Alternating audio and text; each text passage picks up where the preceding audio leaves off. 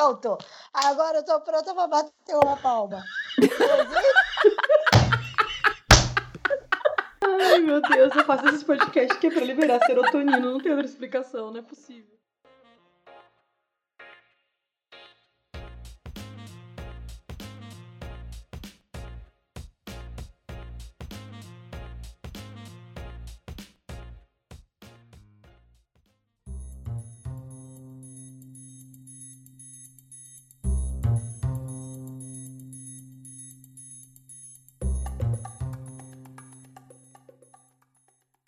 Olá você, eu sou a Jaqueline Laflufa e você está ouvindo Se Fosse Fácil Era Exatas. Aqui a gente traz a teoria e mostra ou fala sobre a prática. Se você está chegando agora, esse é o nosso quarto episódio. Vocês acreditam que a gente já gravou tudo isso? Fica o convite para ouvir os episódios anteriores, que falaram de feminismo, da realidade das vidas das professoras e também das razões pelas quais lemos os livros que lemos. E hoje, o nosso tema é o que Sartre chamava de inferno, os outros. Afinal, se o ser humano é mesmo esse ser gregário que tem tendência de viver em grupos, temos que lidar com eles, os outros, e também com os desafios dos relacionamentos com essas pessoas. Se é mesmo impossível impossível ser feliz sozinho, como já cantava Tom Jobim, a gente precisa aprender a lidar com os mais diversos tipos de relacionamentos, desde os amorosos, passando pelos profissionais, familiares, pelas amizades e por último, mas não menos importante, o nosso relacionamento com a gente mesmo. Então vamos começar do jeito difícil aqui hoje. A nossa relação com a gente, com a nossa própria percepção. Como faz para conhecer-se a si mesmo, Biola? Pois é, já que isso é o que o Sócrates propõe, né? Conhece-te a ti mesmo. E o Daniel Goleman, que é o autor do livro Inteligência Emocional, que saiu pela editora Objetiva, ele se apropria dessa, dessa frase para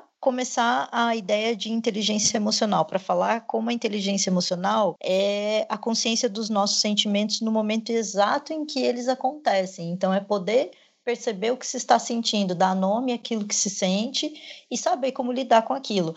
Algo do tipo é, da escuta flutuante que o Freud dizia uma espécie de autoconsciência de si, de perceber o que se sente e então poder lidar com isso da maneira como quiser. Eu acho que uma das coisas mais importantes desse processo de autoconhecimento, que a gente falando assim de autoconhecimento, eu que sou uma pessoa de 30 anos e diferente do pessoal mais jovem que vai ouvir isso, tenho um certo trauma dos livros de autoajuda dos anos 90 e início dos 2000. Parece que autoconhecimento é algo muito ruim. é muito brega, é muito ruim, vai ser alguma frase de efeito, algum aforismo mal feito, alguma tradução errada de Nietzsche. Mas quando eu respiro fundo e entendo autoconhecimento dentro do projeto filosófico psicológico, psicanalítico e pedagógico que ele é, no fim das contas, eu gosto muito de lembrar daquela da, que você mencionou do inferno são os outros, mas eu acho que o ponto central do Sartre pra gente pensar em existência relacional, nós diante do mundo, é a ideia de má fé. Né? O Sartre ele vê a existência humana, como muitos outros filósofos viram, mas é, o modo dele é bem único, como a existência da liberdade, ou seja, existir é ser livre e fazer escolhas. Só que, ao contrário do que, sei lá, Kant veria muito feliz né, nessa liberdade, no, no, na autonomia do ser, que o Kant achava que era o que havia de melhor no ser humano, o Sartre vê nisso um problema muito sério, né? Algo da ordem do nauseante, né? É ruim, é negativo, é confuso, faz da gente pessoas é, que precisam escolher. E precisar escolher é sempre muito ruim. É tipo eu ter que escolher entre comer comida japonesa e comer pizza. É mais fácil que eu não escolha. E aí, eu acho que para facilitar a compreensão do conceito de má fé, eu vou usar um clássico da adolescência, se vocês me permitem. A gente já passou dessa fase, mas os nossos ouvintes, em sua maioria, não. Quando você tem entre 18 e 20 anos, você tem três opções, basicamente. Você se apaixona loucamente por uma pessoa e pensa: vou ficar com ela e deixar de pegar todas as pessoas do mundo que poderiam querer me pegar. Segunda opção: você pode abrir mão dessa pessoa e pegar todas as outras pessoas do mundo. Terceira opção: você pode tentar um relacionamento aberto para pegar as pessoas que te interessam e namorar a pessoa que você gosta. Eu e Sartre achamos que as três vão dar invariavelmente errado. E por que, que vai dar errado, ô Jaque? Porque a verdade é que a vida não vivida sempre parece infinitamente melhor do que aquela que a gente está de fato vivendo. Então, se eu escolher pegar todo mundo, vai ter um sábado à noite, aquele sábado à noite frio, que você só queria aquela conchinha no Netflix e não tem ninguém disponível naquele dia. Se a gente resolver ficar com aquela pessoa, ela vai fazer alguma merda em algum dia que você vai pensar, eu não acredito que eu perdi toda aquela galera que eu podia estar tá pegando por causa desse indivíduo ou dessa indivídua. E se resolver um relacionamento aberto, a chance de ter ciúme e brigar também é imensa. É claro que tem umas pessoas que fogem pela quarta via, e essa quarta via é exatamente o conceito de má fé. Pessoas que fingem que não tinham escolha e fazem coisas como se fosse a única possibilidade. É a pessoa que trai, por exemplo. Ah, eu traí porque era isso, né? Eu não tinha escolha. Ou eu terminava ou eu traía. Eu não queria terminar. Ué, você tinha a escolha de doer em você mesmo. Ah, eu deixei de fazer tal coisa porque não tinha saída. Ou era isso ou eu morria. Sartre vai dizer: morrer também é uma escolha. Até contra a legítima defesa ele pondera. Você sabe que você está escolhendo se defender, não é? Então estamos, enquanto seres humanos, fadados a escolher. Agir de má fé é abrir mão dessa liberdade fingindo, só fingindo, porque a gente não tem como abrir mão dela de fato, que ela não existe. E que o problema são os outros. Tem um gancho Ui. muito legal disso que você está falando, com um teórico dinamarquês chamado Sven Brinkmann. Eu não sei se você conhece, o título é Alegria de Ficar de Fora. E eu conectei isso na minha pesquisa para o podcast com o, o, uma espécie de teoria da abundância, do problema da, da superabundância do Jean Baudrillard. Eu não sei se é Baudrillard ou Baudrillard, tá? Eu sou péssima com, com nomes estrangeiros, não só com computadores e tecnologia.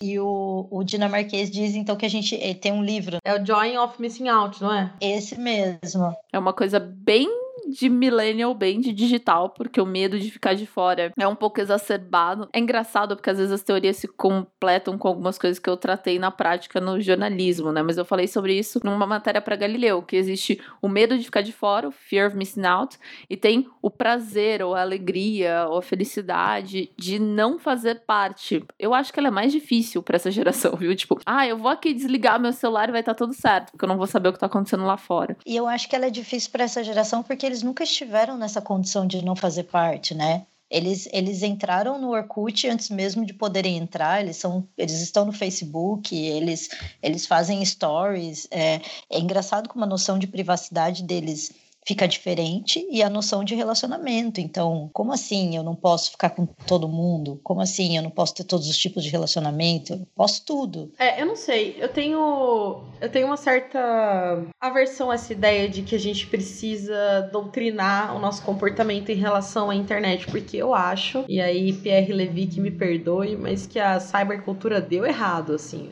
A, a gente não tem um processo de ética, porque a gente tem uma, um processo de jurídico jurídico, né, uma jurisprudência que nasce para lidar com o cybercrime. A gente tem um milhão de regras, a gente tem contrato, a gente tem. A norma funciona mais ou menos, né? Não funciona efetivamente, mas funciona em parte na internet. Mas eu não vejo nenhum germe, nenhum mínimo, nenhum nada de educação ética digital. Zero. Zero. Não vejo.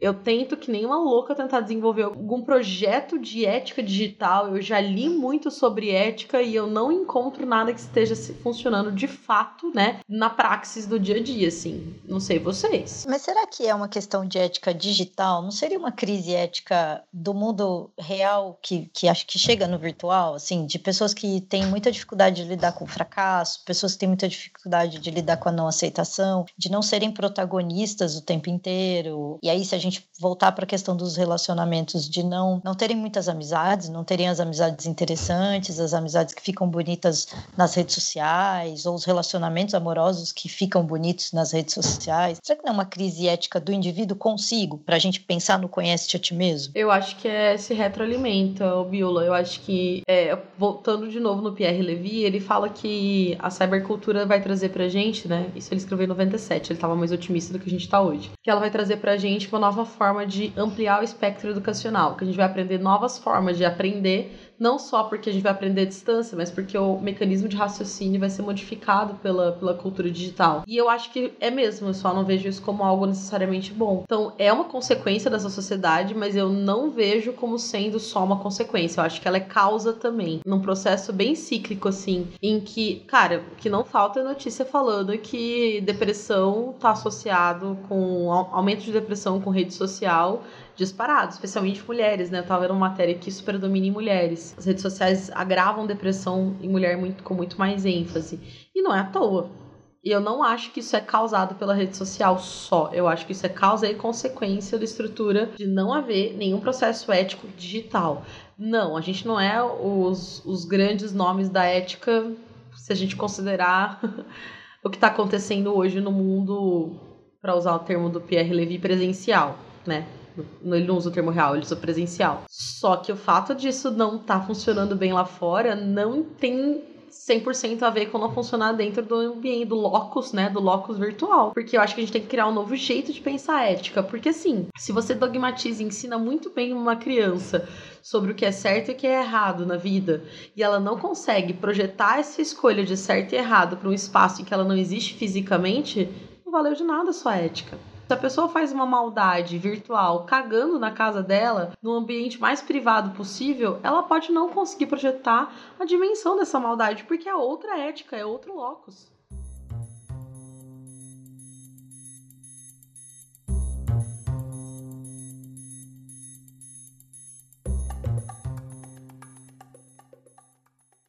sobre os relacionamentos da gente com a gente mesmo, que é o fato de que a gente se define também pelo como a gente é percebido, né? A gente quer projetar uma imagem para o outro do que a gente é. Eu acho que as redes sociais são um bom exemplo disso, porque são as vidas editadas no Instagram, que são as noções de que o outro tá muito bem quando ele não necessariamente tá muito bem. Como é que vocês enxergam essa, essa questão da definição de como eu sou a partir da oposição da vida do outro? Para pensar na relação entre eu e o outro, né, essa ideia da alteridade, eu gosto muito do trabalho que o Levinas, né, filósofo judeu muito interessante, que ele falava sobre a ética da alteridade. Como eu vou tentar, é o nosso serviço aqui, né, se fosse fácil era exatas, eu vou tentar explicar isso de uma maneira prática e simples, mas não é a coisa mais fácil do mundo. A gente vem desde a teoria cartesiana com um pensamento baseado na razão, né? O cogito ergo sum cartesiano, ele é o fruto final do, do, da construção argumentativa das meditações. Depois de testar todos os sentidos numa resposta, né, ao saber empírico, né, aquele que vem pelo tato, aquele que vem pelo paladar, aquele que vem pela audição, o Descartes ele suprime o seu raciocínio a uma dúvida hiperbólica. O que é a dúvida hiperbólica? Eu posso duvidar de absolutamente tudo? Eu posso duvidar, inclusive, de que eu existo, e no processo em que ele duvida, inclusive, de que ele existe, uma vez que ele pode ser enganado pelos sentidos, ele constata que, afinal, a capacidade dele de duvidar de si faz dele um ente, uma existência. Então, eu existo porque eu sou capaz de duvidar. Então, esse cogito, né? Duvido, penso sobre, ergo sum, portanto existo, portanto sou, enquanto existência, é a base do pensamento cartesiano racionalista que vem, vai atravessar séculos a fio e vai achar o seu último grande reduto iluminista no Kant, na, na ideia kantiana do, da minoridade, da possibilidade de alcançar a maioridade a partir da, da, de se livrar daquilo que nos mantém presos a um raciocínio que não seja autônomo. Ele fala sobre a autonomia da vontade. E é o Kant o grande nome da, da base ética que a gente tem ocidentalmente. O que, que o Levinas traz à tona de novo? Ele traz muito por meio de uma figura judaica de Cristo, não, não, é, uma, não é um trabalho totalmente longe da teologia, muito embora ele, ele seja um trabalho bastante aproveitado pelo viés laico, ele é, ele é um filósofo que vai voltar para a figura cristã, para a ideia judaica do outro.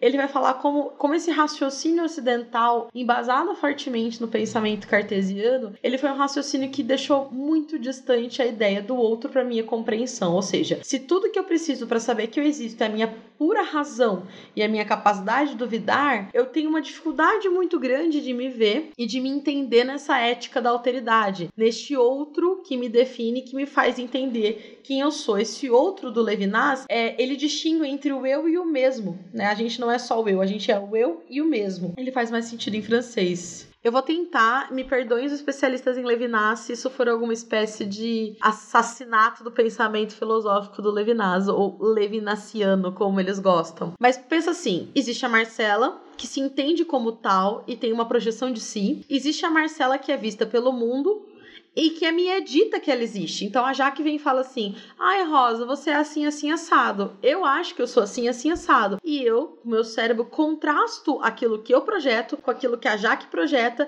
e no fim das contas eu sou uma terceira coisa que é a união dessas duas visões que são dadas sobre mim: aquela que eu crio, aquela que o outro cria e que se fundem porque eu preciso, né? Esse mesmo que é o meu eu lido pelo outro é essencialmente diverso.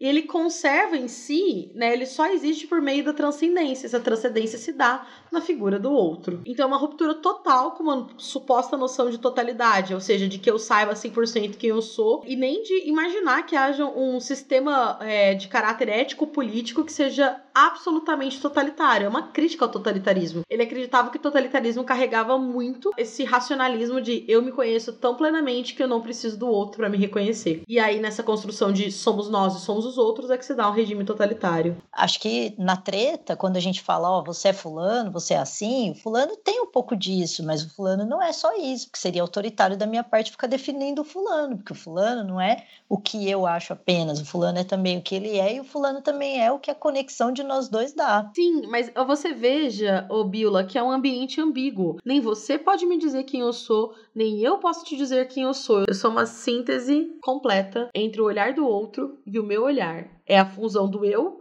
com o mesmo que forma o que eu sou que é o soi-même em francês, eu mesmo. Eu preciso muito fazer um comentário que para mim é, é, fundamental em trazer o Levinas, que é do tipo, a gente tá cagando 1 trilhão 455 mil regras, nem sei se eu falei o número certo, eu tenho um grande número, pra, pra falar de autoconhecimento, de projeção do outro, e velho, isso tem pelo menos 2.500 anos de filosofia documentada, entendeu? Assim, nada mais básico da teoria das primeiras relações judaicas e cristãs do que a alteridade. E a gente suprimiu isso muito fortemente com o pensamento cartesiano na filosofia ocidental. Eu não acho que isso é desprezível. Acho que não é uma novidade, entendeu? A gente, todo mundo sabe que, que é comunicação. Não, todo mundo não, mas tá na modinha, né? Falar de comunicação não violenta, de mediação de conflitos, de diálogo acessível, de finalizar o monólogo, de escuta ativa. E isso é uma filosofia que tem 2.500 anos. Por que, que você tem essa noção, essa sensação de que parece novidade quando não é. Eu não tenho. Nossa, para mim que as pessoas acham que descobriram a, a, a, nova Índia, assim. Mas será que a gente não tá fazendo uma figura das pessoas que, que talvez não seja o que as pessoas são? Assim,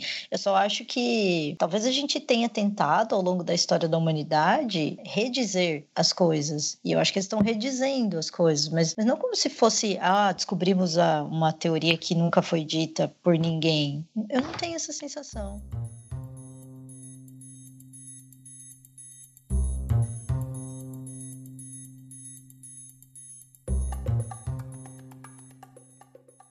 Até porque eu acho que isso remete para um outro desafio que a gente tem hoje, que é falar sobre como a gente se sente, né? Sobre descrever os próprios sentimentos. Eu acho que a escuta ativa, ótimo, mas será que eu sei explicar e aí, eu confesso que eu ainda tô bem confusa com eu, eu mesma, etc. Da mesma forma que eu já fiquei confusa com ego, alter ego e escambau do Freud. Eu não consigo explicar, às vezes, o que, que eu tô sentindo. Ai, você tá bem? Eu sei, assim, emoções para mim são igual aquarela de criança, sabe? Tem seis bases. Eu tô triste, eu tô feliz, eu tô, eu tô cansada e acabou. E eu demorei muito tempo para conseguir. E olha que eu sou jornalista, gente, isso é bem difícil de dizer, mas eu demorei muito tempo para conseguir fazer a gradação das sensações e falar, pera, eu não tô, eu tô um mix de triste com bravo. O que que é isso? Meio que, ah, eu tô machucado, sei lá, sabe? Eu tô bem chateado, mas ao mesmo tempo eu tô um pouco puto da vida. E isso é um dos desafios que você vai ter para questões como a, a, comunicação não violenta. E a gente vai explicar um pouco mais sobre isso mais pra frente, mas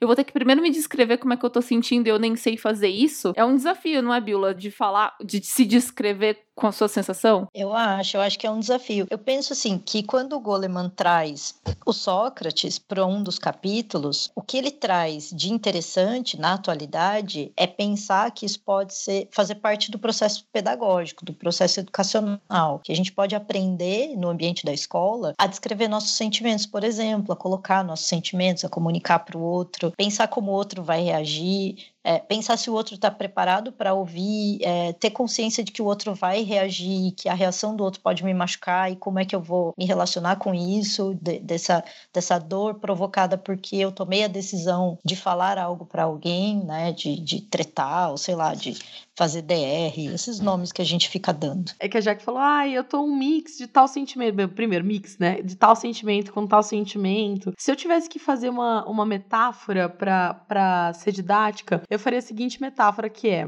eu tô eternamente parecendo aquela caneca de rap que ninguém limpa o fundo direito e sempre fica com resto de café com açúcar. Sabe esse resto de café com açúcar? É puta da vida. eu tô sempre um pouco pistola. E aí o resto de líquido eu, eu preencho o meu copo com outros sentimentos, que pode ser inclusive feliz pra caralho, mas um pouquinho puta porque o mundo tá como tá. Mas assim, fechando essa metáfora escrota que não saiu do meu cérebro enquanto você falava de, desse mix de sentimento, eu vou voltar pra, pra mesma coisa que eu acabei de dizer, que é educação, ética. A gente não sabe dar nome em sentimentos do mesmo jeito que você não sabe dar nome em cor, porque você não teve uma grande professora de educação artística nem de emoções. A lexitimia é um nome aí que um psiquiatra deu, né? Ele usou termos da, do grego, o a, que seria ausência, lexis, palavra, e timós, emoção. O Peter Sifnius, psiquiatra de Harvard, e aí eu tenho que dizer aqui que eu fiquei um pouco irritada lendo Inteligência Emocional do Daniel Goleman, porque são psicanalistas e psicólogos é, de universidades norte-americanas, como se não existissem pessoas em outros lugares do mundo que não estivessem estudando isso. Então, pronto, falei. Acho que a Marcela vai concordar um pouco com isso. né? Sim. Mas aí vamos aproveitar o que foi lido, né? Fazendo esse filtro. Seria a ideia de pessoas que não têm palavras para descrever seus sentimentos. São aquelas pessoas que a gente acha que são frias, são aquelas pessoas mais exatoides para provocar, né? Afinal, a gente está no se fosse fazer exatas, que se fecham né? E não conseguem comunicar para os outros e não conseguem manter relacionamentos que sejam bons para elas e para as outras pessoas, porque elas têm essa dificuldade de dar nome ao que elas estão sentindo. No geral, elas acabam confundindo sensações com questões físicas, então são aquelas pessoas que vão para o médico dizendo que estão com dor no estômago, mas na verdade estão angustiadas, ansiosas, esse tipo de coisa. E fora que o psicossomático, né? Eu às vezes não sei se eu tô angustiada, ou se eu tô ansiosa, ou se eu tô com dor de estômago, porque, sei lá, esse molho vermelho que me deu dor de estômago me deixou ansiosa. Eu tenho uma dificuldade, cara, e eu leio pra caralho sobre isso. Falar de sentimento, distinguir sentimento de dor física quando o psicossomático existe é difícil pra caralho.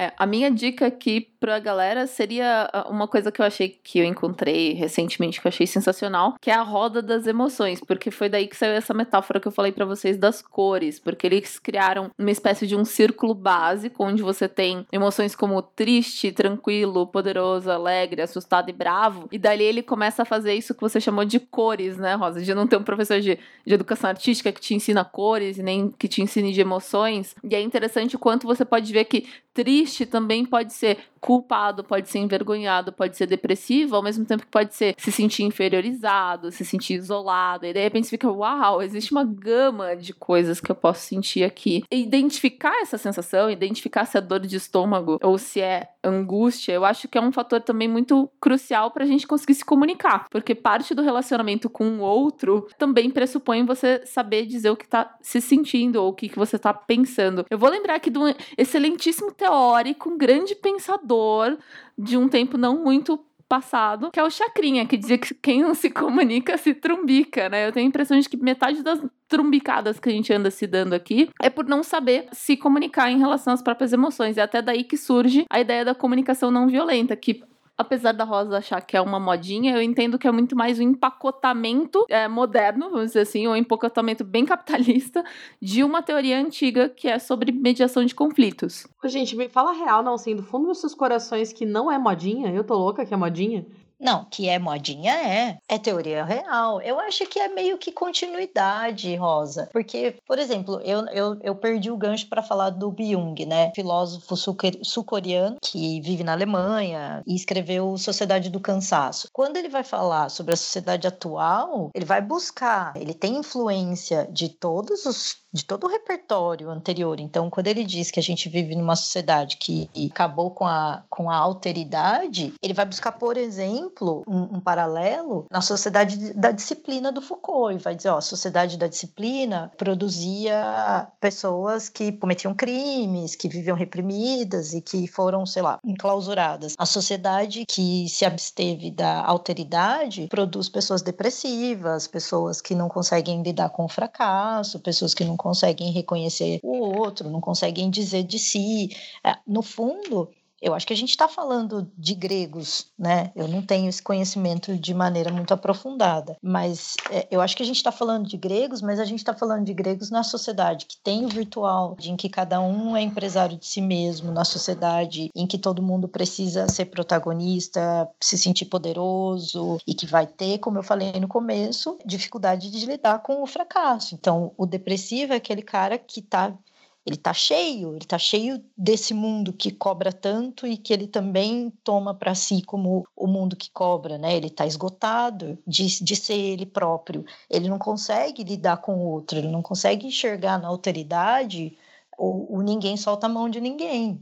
Olha, é que às vezes eu tenho uma dificuldade de pensar nessas teorias da comunicação não violenta dentro de uma percepção global global, assim, sabe? Porque para mim tem umas nuances muito diferentes quando a gente pensa em Brasil. Esses autores, eles escrevem do ponto de vista de economias, geralmente que são economias da, da, competitividade muito acirrada pelo espaço econômico. E eu acho que aqui no Brasil a gente tem um problema tão mais grave em termos de alteridade que essa questão do empreendedorismo, do, do da disputa econômica, ela é tão de nicho, ela é tão segregária que eu tenho preguiça, sabe? Sim, sendo bem honesta. Parte da modinha, vamos dizer assim, parte do hype da comunicação não violenta vem do ambiente corporativo. Spoiler aqui, onde eu entendi e compreendi o que era essa teoria da comunicação não violenta foi dentro de uma empresa que estava utilizando isso como ferramental para evitar os conflitos das equipes, porque, é, resumindo bastante aqui para quem está ouvindo a gente, não querendo parecer especialista em comunicação violenta nem de longe, a base da comunicação não violenta é você funcionar numa metodologia que funciona em quatro passos, que é você descrever o problema,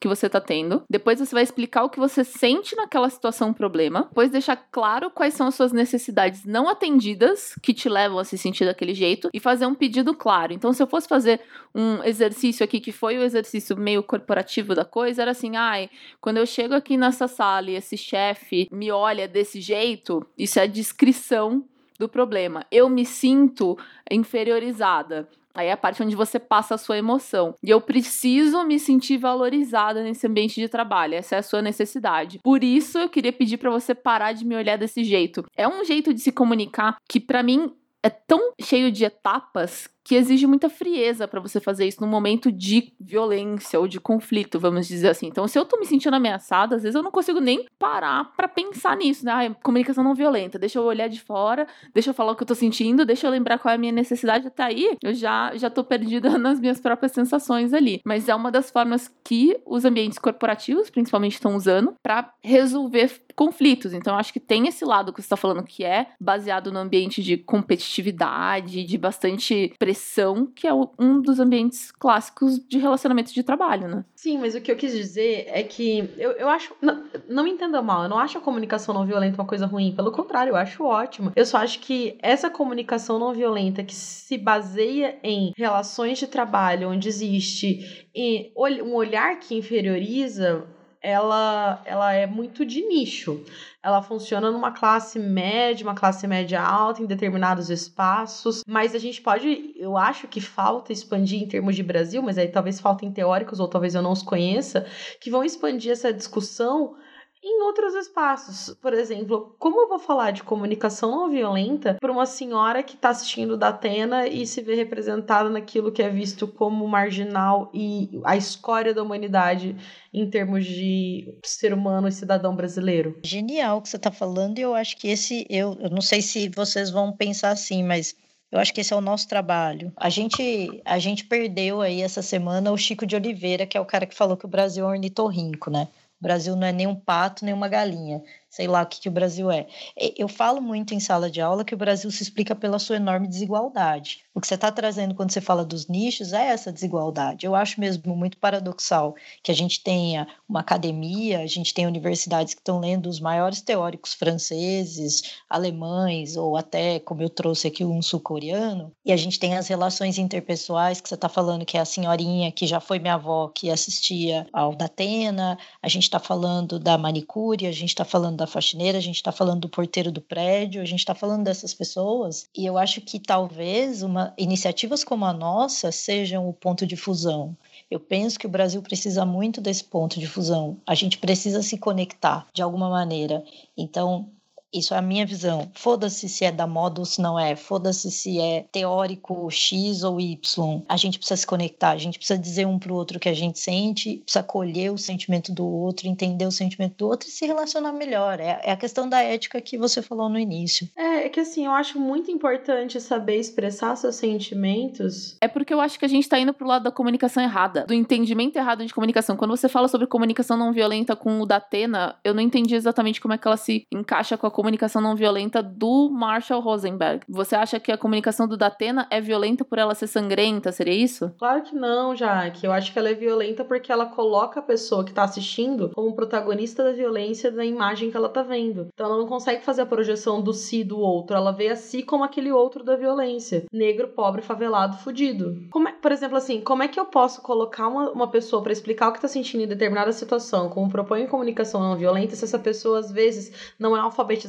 o suficiente para saber mais do que dois ou três tipos de sentimentos, não porque ela não sabe se expressar como uma pessoa branca de classe média que não fez terapia, mas como alguém que não tem nem o vocabulário para isso. E alguém que se acostuma com a violência, acho que é isso que a Marcela quis trazer, uma pessoa que assiste a violência, ela não identifica. Ela não acha aquilo tão violento, aquilo é o mundo. Aquilo são as coisas como elas são. Ela nem vê naquilo um conflito. Eu só acho que é de nicho. Eu não tô dizendo que é ruim, eu não tô dizendo que é desimportante. Eu acho que tem que acontecer, tem que fazer. Eu não tô em ambiente corporativo. Eu tenho que praticar comunicação não violenta com alguns pares meus para conseguir sobreviver, porque a minha vontade é pegar o açúcar do fundo, que é meu 100% treta, e jogar na cara deles. Eu sou péssima com alguns casos, assim. Eu sou ótima com comunicação não violenta com alunos, mas assim com pares, eu sou um, monstrinho que tem que aprender. Eu quero aprender. Eu só acho que assim, tem que expandir isso. Esquece a CNV, pensa no básico do que a gente tá falando da ética. Como é que eu ensino para pessoas cujo vocabulário, a leitura, tudo isso tá prejudicado por uma opressão social a se comunicarem sobre o que essas pessoas estão sentindo? Gente, pega os dados. A classe média baixa não diagnostica depressão porque não sabe o que, que é a depressão e não consegue. Ela toma de porque tá com depressão. Ela vai no hospital e fala que tá com virose. Se você pesquisar esses Globo Repórter da vida que fazem sobre depressão em classe média baixa, pega os dados do CAPES, né, que tem o Centro de Assistência Psicossocial, as pessoas de classe média baixa não sabem expressar que estão angustiadas, tristes, deprimidas, porque elas entendem que é frescura, que é coisa de rico, e porque elas não têm vocabulário para se comunicar em relação a isso. E não é que ela não tem vocabulário, ela não se sente confortável para dizer, ela nem sabe. Então, assim, o quão pequeno é pensar em explicar o que você sente dentro de um, de um padrão de comunicação não verbal, sem expandir para ensinar a dizer o que são os sentimentos. A gente tem que ensinar um nome, dar nome às coisas. E isso é uma coisa, é um trampo muito maior, muito anterior a, a conseguir dizer o que você sente. Bom, acreditamos em educação. Acho que é um trampo para nós educadores também. E, e para nós como pessoa, com as pessoas que a gente se relaciona. E aí que vem a escuta. Eu escuto as pessoas, eu brinco que eu gosto de parar no ponto de ônibus para ficar ouvindo as pessoas. Eu sigo o Instagram de pessoas que reproduzem falas dos outros que ela ouve. Falta chegar falta atingir. Eu acho que podcasts podem atingir pessoas de nichos, assim, ainda é algo branco, classe média, como a Marcela está falando, mas eu acredito que a gente possa sim expandir. E que não fique mal maldito, assim, não é que eu não acho que essas pessoas não são capazes de fazê-lo, elas só não fazem por falta de instrumentalização, não de cognição.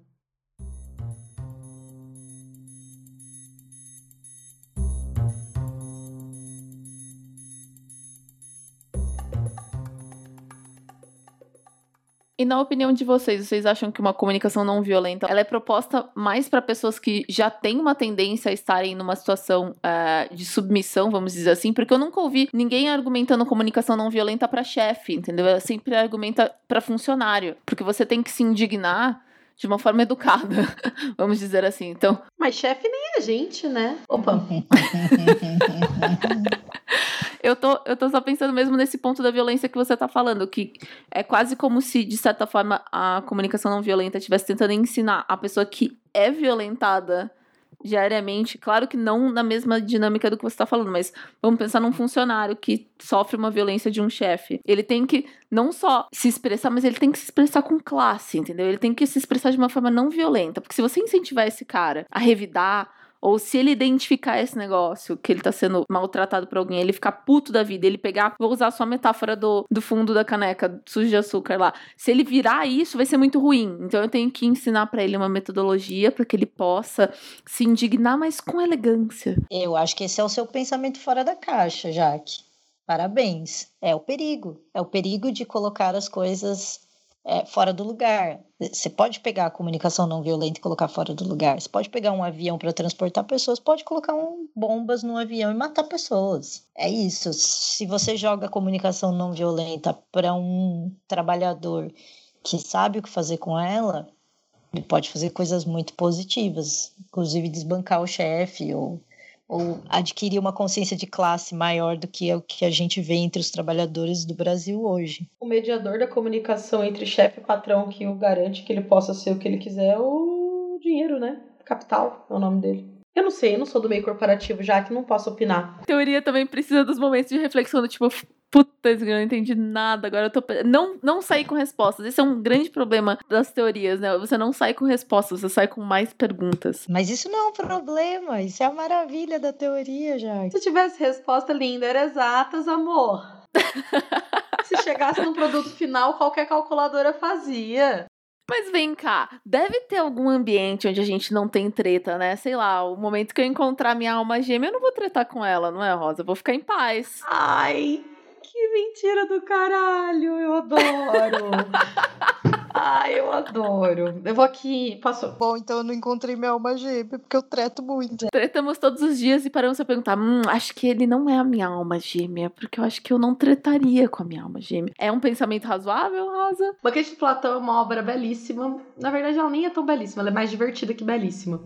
E ela tem várias explicações do que seria a natureza do Eros, né? O banquete é basicamente um monte de, de caras deitadões comendo bem e discutindo filosofia. E aí, entre um, uma das explicações que aparece, que nem é a explicação que Platão toma para si, né? Ele vai tomar a, a explicação socrática do amor, é a explicação do mito dos hermafroditas, ou mito dos andrógenos. Você vai encontrar as duas traduções. Que é basicamente o seguinte: vou, é, o meu querido marido, ele chama o mito da bolota grega, porque parece uma bolotinha. Se você colocar na internet a imagem do mito dos hermafroditas, eram seres né, esféricos que os humanos eram antes de ter o formato que eles têm hoje que tinham quatro braços e quatro pernas opostas, assim, formando um, uma bolinha, que eram completos entre si.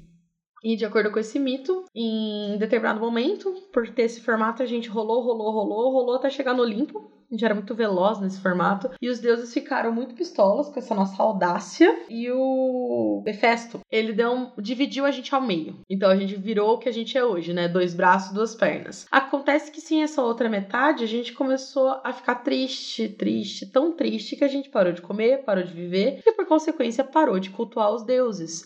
E os deuses foram ficando bastante é, incômodos com essa situação. Em determinado momento, agora eu não lembro se foi quem foi? Não lembro qual Deus resolveu ajudar os humanos para voltar a ser adorado. Ele pegou as pessoas e virou elas do avesso, para que na caminhada da vida elas pudessem hora ou outra encontrar a sua outra metade que perderam nesse corte, nessa cisão horrorosa. E aí, enfim, encontrar aquilo que fosse a sua alma gêmea. Tal raciocínio foi reapropriado de uma maneira muito brilhante já no século XX por um filósofo brasileiro conhecido por Fábio Júnior. Agora sim, Ana, pode soltar carne e unha. Alma. Já que a laranja não é do nosso interesse, só do interesse do governo federal, a gente pode continuar o trabalho sobre alma gêmea. que audácia! Eu não encontrei ainda, porque não dá pra achar, né?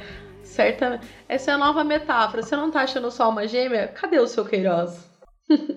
Mas enfim, essa ideia que veio, né, percorrendo os séculos, e aí sim a Bíblia com toda razão, e atravessou livros, etc, etc, ela é uma tremenda uma ambiguidade, um paradoxo do caramba neste mundo de conflitos. Ou seja, o mundo é uma eterna competição, você está em constante performance, você tem que atingir o ideal. No entanto, em termos de amor, tudo vai ser pleno, não vai haver conflito, o verdadeiro amor se dá na paz, na compreensão. Cara, não tem paz e compreensão sem uma tretinha. Relacionamento relacionamento é conflito. E nessa crença constante de que você vai se relacionar sem conflitos, namoros não funcionam, as relações não se dão, as pessoas não conseguem construir a sua visão a partir do outro. Então, volte para a comunicação não violenta que tanto agrada as minhas comparsas aqui. Olá, senhor, eu quero me relacionar com você, mas eu não quero te dizer quais são os problemas do nosso relacionamento, porque afinal, o amor tudo perdoa, o amor tudo aguenta, o amor não aguenta porra nenhuma, meu bem. Tem que conversar, o que suporta as coisas é um belo de um diálogo e ótimas mudanças. A gente tem que mudar, o outro tem que mudar, do contrário, você não constrói uma terceira coisa com alguém. Não dá. Tá querendo uma DR estruturada? Fica a dica da comunicação não violenta. Você vai lá e descreve: essa louça que fica suja, ela me faz me sentir sobrecarregada. Eu preciso que você lave a louça para que eu me sinta valorizada. Muito Ai, obrigado, que meu absurdo. querido ilustríssimo. É isso, gente. DR vai acontecer. Tudo bem, comunicação não violenta talvez não te ajude 100% do tempo, mas quando você conseguir não ficar tretosa e trevosa na hora de falar com o seu ilustríssimo ou sua ilustríssima parceira, de repente repente vale a pena voltar para isso se você conseguir se acalmar. Não é sempre que eu consigo, não, viu? Mas às vezes tem ajudado. Você respira e fala quatro pontos. Para mim, a, a, grande sacada da comunicação não violenta, a, a, que eu acho útil, real, é ensinar as pessoas, e eu digo pessoas de um modo geral, eu tô falando até da pessoa do correio, até da pessoa para que eu entrego, sei lá, o meu prontuário no médico, até para qualquer pessoa, para pessoa que entrega o meu almoço do iFood. Não diga o que a pessoa fez, diga o que você sente em relação ao que a pessoa fez. Porque você não tem como julgar. O seu atraso significa desleixo. O seu atraso me dá a impressão de que você não liga para mim porque pode ter significado 300 outras coisas que a gente é incapaz de saber. E isso sim eu acho muito válido. Esse seu comentário me faz acreditar, me faz me sentir assim, assim, assado. Eu não sei o que você queria com esse comentário, mas eu sei como eu me sinto em relação a ele. Isso sim, isso é bem Levinas. Tira a projeção do si e bota no mesmo. Só pra deixar a Jaque doida. Isso, tira de você, bota em você mesmo e tá tudo certo no final do dia. Se você, ouvinte, também está confuso, fique solidarizado com a minha pessoa que não gosta desses termos, que só confundem a minha vida. Mas. Isso porque eu não entrei no Paul Ricoeur, que tem um livro maravilhoso que chama Soi-même como notre, que é o si mesmo como outro. eu guardo pra próxima, pessoal. Se fosse fácil, né? É, Era exatas. A gente tá aqui pra ter dificuldade até de comunicação com essas coisas. vale ressaltar dificuldade de comunicação, mas nada violenta. Aqui é só cômico mesmo, nada violento. Esse poema, ele faz uma referência a essa personagem folclórica do Malazarte, né? Esse boêmio, meio Robin Hood Tupiniquim, meio malandro. Mas esse poema, para mim, na verdade, é uma grande metáfora sobre o amor. E não esse amor entre pares, no sentido de relacionamento apaixonado, sabe? Seja ele homo, heterossexual. Mas esse amor que não tem necessariamente um destino, mas que se define pela possibilidade de aceitar a diferença do outro e tomar essa diferença como uma referência para você se conhecer. Eu sou o olhar que penetra nas camadas do mundo. Ando debaixo da pele e sacudo sonhos. Não desprezo nada que tenha visto. Todas as coisas se gravam para sempre na minha cachola. Toco nas flores, nas almas, nos sons, nos movimentos. Destelho as casas perduradas da terra. Tiro o cheiro do corpo das meninas sonhando, desloco as consciências, a rua estala com os meus passos e ando nos quatro cantos da vida. Consolo o herói vagabundo, glorifico o soldado vencido. Não posso amar ninguém porque sou o amor. Tenho me surpreendido a cumprimentar os gatos e a pedir desculpas ao mendigo. Sou o espírito que assiste a criação e que bola em todas as almas que encontra. Múltiplo, desarticulado, longe como o diabo, nada me fixa nos caminhos do mundo.